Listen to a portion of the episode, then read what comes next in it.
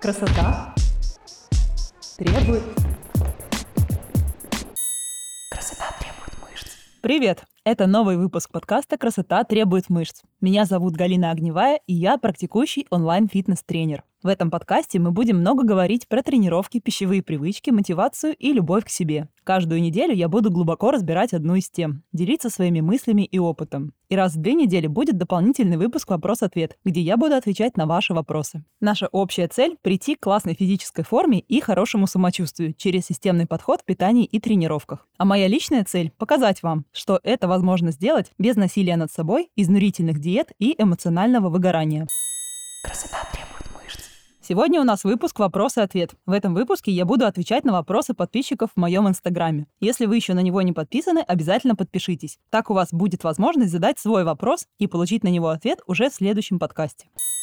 Красота требует мышц. Галя, что ты думаешь про полезные батончики типа Sugar Free без сахара?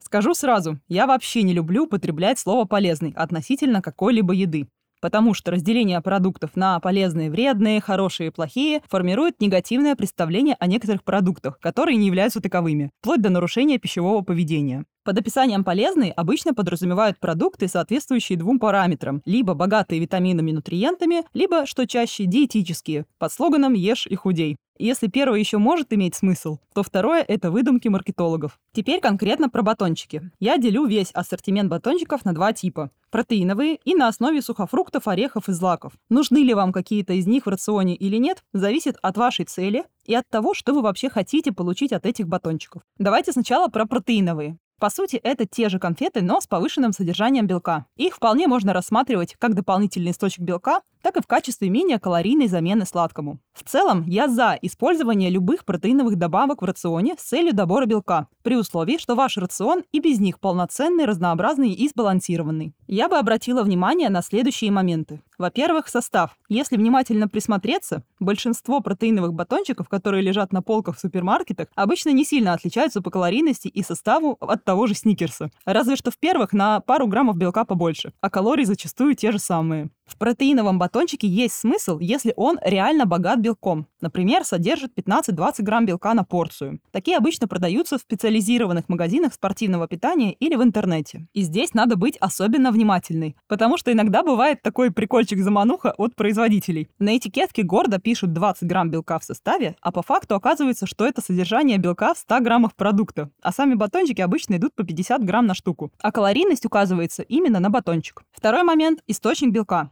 Происхождение белка влияет на его усвоение и доступность для организма. Белки растительного происхождения усваиваются хуже, чем животного. Это также может влиять на его переносимость. Некоторые виды могут вызывать расстройство ЖКТ. Тут надо смотреть на индивидуальную реакцию в каждом конкретном случае. Поэтому по возможности выбирайте те батончики, в составе которых обыкновенный сывороточный протеин. Иногда у меня спрашивают, получится ли похудеть за счет замены обычных сладостей на протеиновые вкусняшки. Я в такие моменты отвечаю, что чтобы похудеть, надо создать дефицит калорий. И неважно, как вы его создадите – обыкновенной едой или заменой на добавки. При ограниченной планке по калориям протеиновые десерты вполне себе рабочий вариант. Одновременно и белка побольше, и вроде как что-то сладенькое ешь. Но, как я уже говорила, очень часто по калорийности они могут не сильно отличаться от стандартных сладостей. А еще может сыграть такой момент, что ты вроде как знаешь, что ешь что-то менее калорийное и полезное, поэтому неосознанно позволяешь съесть побольше. Я тут на днях прочитала про один довольно прикольный эксперимент, описывающий эффект нимба полезности и влияние этой характеристики на пищевое поведение. Сначала участники дегустировали два вида хлеба один был подписан полезный, а другой как вкусный. Потом их вели в соседнюю комнату, где в свободном доступе лежали какие-то вкусняшки. И те участники, которые выбрали хлеб с надписью «полезный», в итоге съели больше вкусняшек, чем те, кто выбрали вкусный хлеб. Типа вот я сделал здоровый выбор, я молодец, можно себя похвалить и съесть побольше. Так что вы легко можете переесть, думая, что питаетесь правильно. В случае с батончиками я могу поделиться с вами и похожим личным опытом. У меня когда-то давно был период повального увлечения ПП сладостями, когда я искренне, но недолго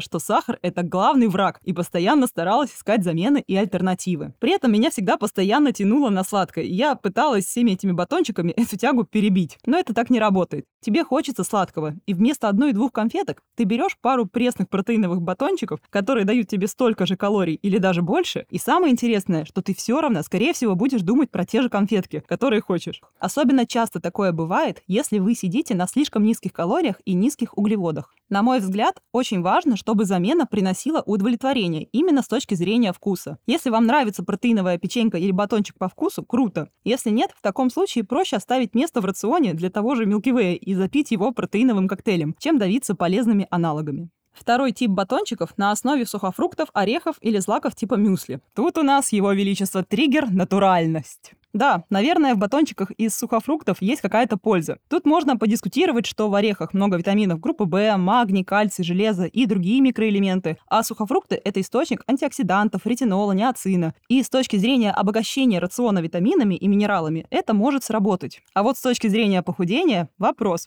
Во-первых, не забывайте про калорийность орехов. Некоторые проводят параллель «натуральное равно полезное равно ешь сколько хочешь» и не обращают внимания на количество. Батончики на основе мюсли даже описывать не буду. Состав таких батончиков оставляет желать лучшего, а надпись «фитнес» на нем всего лишь очередной маркетинговый ход. А еще на этикетках таких батончиков гордо пишут без сахара. А в составе мы видим какой-нибудь мальтодекстрин, что по факту гидролизированный крахмал, сиропы, кукурузный, кленовый, топинамбура, декстроза – это виноградный сахар. Все это, по сути, те же самые быстрые углеводы такой же калорийности, как и сахар. Также скрытый сахар может быть в шоколадной глазури, или если по технологии кусочки фруктов вываривают в каком-нибудь сахарном сиропе. Что натуральный сахар из патоки, меда или зожных сиропов, что обычный белый сахар в сникерсе, все переваривается одинаково, расщепляется глюкозу, и та отправляется к нашему мозгу, мышцам и органам. Что хочешь на этикетке напиши, суть от этого не меняется. Это просто по-другому упакованные конфеты. И это важно понимать. Самое главное, чтобы батончики не становились заменой полноценным приемом пищи. Да, конечно, бывают моменты, когда когда ты в дороге, нет времени поесть, или нужно что-то по-быстрому перекусить, или что-то съесть перед тренировкой. Но я заметила, что большинство людей, особенно те, кто считают, что почти ничего не едят и почему-то не худеют, просто привыкли незаметно подпитывать себя всякими мелочами в течение дня. Особенно так любят делать девушки. Жить на перекусах. Там поклевала, тут кофе попила с печенькой, тут сухофруктами закинулась, а полноценного обеда нет. В итоге страдает чувство насыщения, и аппетит снова приходит довольно быстро. Своим подопечным я рекомендую максимально снижать количество каких-либо перекусов, а то и вообще убирать все перекусы в течение дня и питаться адекватными порциями в специально отведенное время, чтобы нормализовать у себя цикл голода и сытости. И вот тут, если вы рассматриваете батончик как вкусняшку или белковый десерт, вопросов никаких. А как выбирать батончики, я вам рассказала. Красота требует мышц. Расскажи, как выбирать одежду и обувь для тренировок в зале. Смотрите, для комфортной и безопасной работы в зале на первом месте должны стоять удобство и практичность. Сначала расскажу про обувь. Это самый важный компонент экипировки. При выборе обуви надо четко понимать цель ее использования. Я постоянно вижу людей в зале, которые приходят в кроссовках для бега с мягкой подошвой, и они не подходят для силового тренинга. Даже если очень красивые, они все равно не подходят. Их амортизирующая подошва неравномерно распределяет вес по стопам и снижает стабильность коленей. При выборе кроссовок для фитнеса надо ориентироваться, во-первых, на жесткость подошвы, потому что от устойчивости стопы зависит не только ваша безопасность, но и техника. Во время силовых упражнений ноги должны стабильно стоять на земле, чтобы иметь контакт стопы с поверхностью пола. Это позволяет в полной мере задействовать мышцы бедер и ягодиц. Также очень важно хорошее сцепление с полом. Подошва не должна скользить на любой поверхности. Во-вторых, обращайте внимание на удобство. Нога не должна болтаться или ерзать, но давящая и узкая обувь тоже не подойдет. И в-третьих, безопасность. Сейчас популярны легкие кроссовки в сеточку, но я предпочитаю плотные кроссовки. В них больше вероятность спастись, если твое или чужое отягощение случайно упадет тебе на ногу. Лучше всего иметь кроссовки под разные задачи. Для фитнеса подойдут любые кроссовки на плоской устойчивой подошве. Важно, чтобы она была достаточно твердая, но при этом хорошо гнулась, чтобы можно было прыгать, приседать и тянуть. Классный вариант – кроссовки для кроссфита или кросс-тренинга. У них есть небольшой каблук, что создает удобный угол для голеностопов в приседаниях и выпадах. А еще неплохой вариант кеды типа конверсов. Именно поэтому их можно часто заметить на рилсах и фото у иностранных фитнес-инфлюенсеров. А вот для бега на дорожке как раз лучше купить беговые кроссовки. Неправильная обувь для бега создает предпосылки к проблемам с коленями в будущем. Дома можно заниматься как босиком, так и в обуви. Здесь вопрос личных предпочтений. Единственное, учитывайте, что в носках ноги могут сильно скользить. По одежде. Сейчас я включу режим бабки и буду ворчать. Приготовьтесь. Заниматься только в топе с голой поясницей, конечно, красиво, но чаще нежелательно. Это связано с тем, что в тренировках важно соблюдать температурный режим. В большинстве современных фитнес-клубов почти всегда есть проблемы с вентиляцией. Иной раз кондиционеры располагаются прямо над тренажерами и нормально так дуют тебе в спину. Одежда должна сохранять тепло в теле и суставах. Если вас периодически беспокоит поясница, то это особенно важный пункт для вас. Перепады температуры и переохлаждения могут стать причиной обострения у людей, у которых есть какие-то проблемы в поясничном отделе. Например, разница в 3-5 градусов может вызвать боль, если, например, вы решите поделать ягодичный мостик на полу в топике в зале, где по полу дует. И еще один пункт в пользу тренировок в кофте. Если вы выполняете много движений с отягощением на плечах, лежа или с упором на локтях, то кофта с рукавами защитит кожу от царапин и натертостей. Так что, девочки, если вы слушаете меня не из солнечной Калифорнии, то будьте добры, сфоткались в топике в Инстаграм, накиньте кофту. Лично я обожаю тренироваться в толстовках. Они греют, впитывают влагу и не стесняют движения. При выборе штанов и лосин я обычно оцениваю материал, резинку и крой. Дело вкуса. Лично мне неудобно заниматься в свободных штанах для йоги или хлопковых шортах, потому что при активных движениях они натягиваются и мешают. Все движения должны даваться легко. Ничего нигде не должно передавливать. Если резинка сдавливает живот, это не круто. Обязательно покупайте лосины текущего размера. Тренировки — это не тот вариант, когда нужно мотивировать себя одеждой на размер поменьше. Еще поделюсь важным моментом по поводу поддержки груди и спортивных топов. Обычный бюстгальтер не подходит для занятий спортом. Ткань, из которой он сделан, не предназначена для того, чтобы отводить пот, лямки будут впитываться в плечи, все будете лозить по спине и натирать. Но самое главное, он не обеспечивает достаточную поддержку при активных движениях. При выборе спортивного топа у нас есть две опции – с чашечками и без. Вариант с чашками особенно актуален для девушек с большой грудью. А еще у лифов для большой груди лямки широкие и плотные, чтобы не врезаться в плечи. Пояс у правильного топа тоже широкий и эластичный, не топорщится на спине и не задирается при подъеме рук вверх. Часто бывает, что ты вроде берешь спортивный топ, казалось бы, своего размера, а он сидит как-то неудобно. Так бывает, когда для правильной поддержки груди объема чашки не хватает, а пояс болтается и не берет на себя функцию поддержки. Короче, должен быть баланс между хорошей фиксацией и тем, когда пояс врезается в тело. Но и в целом ничего не мотивирует на тренировке так, как классный спортивный комплект. Красота требует мышц. Какое должно быть соотношение БЖУ при похудении и поддержании веса? Я как-нибудь сделаю про калории отдельный выпуск, но пока в очередной раз скажу, что для похудения в первую очередь важно создать дефицит калорий. Соотношение БЖУ, конечно, тоже важно, но играет здесь второстепенную роль. В интернете вы можете встретить различные рекомендации по типу 30% белка, 40% жира, 40% углеводов. Я не люблю работать по этой схеме, потому что она не учитывает много факторов. Например, если ваша калорийность поддержки 2300 калорий, это, кстати, столько у меня, то по схеме 30-40-40 получается, что мне надо есть примерно 200 грамм белка в день, и это охренеть сколько белка. Такое количество белка нужно только если вы мужчина-бодибилдер весом в районе 100 килограммов. При этом количество белка – это второй по важности вопрос после калорийности рациона, особенно для похудения. Мне больше нравится считать количество белка по весу тела. Диапазон здесь довольно широкий – от 1 до 2 граммов на килограмм веса тела, но тут, как всегда, есть нюансы.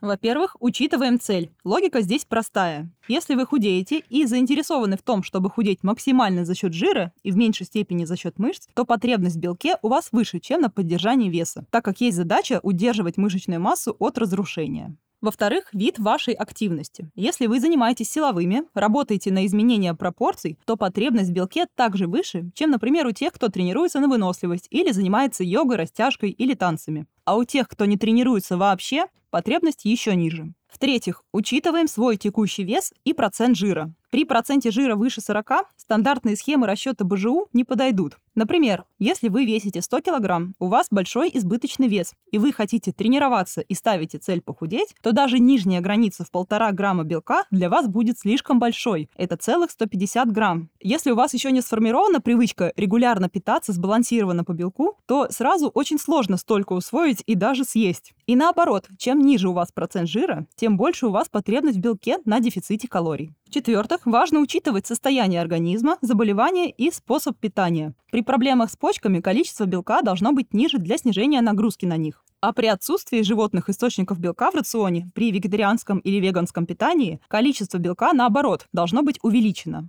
К вопросу про жиры и углеводы. Лично я считаю, что это больше индивидуальная история.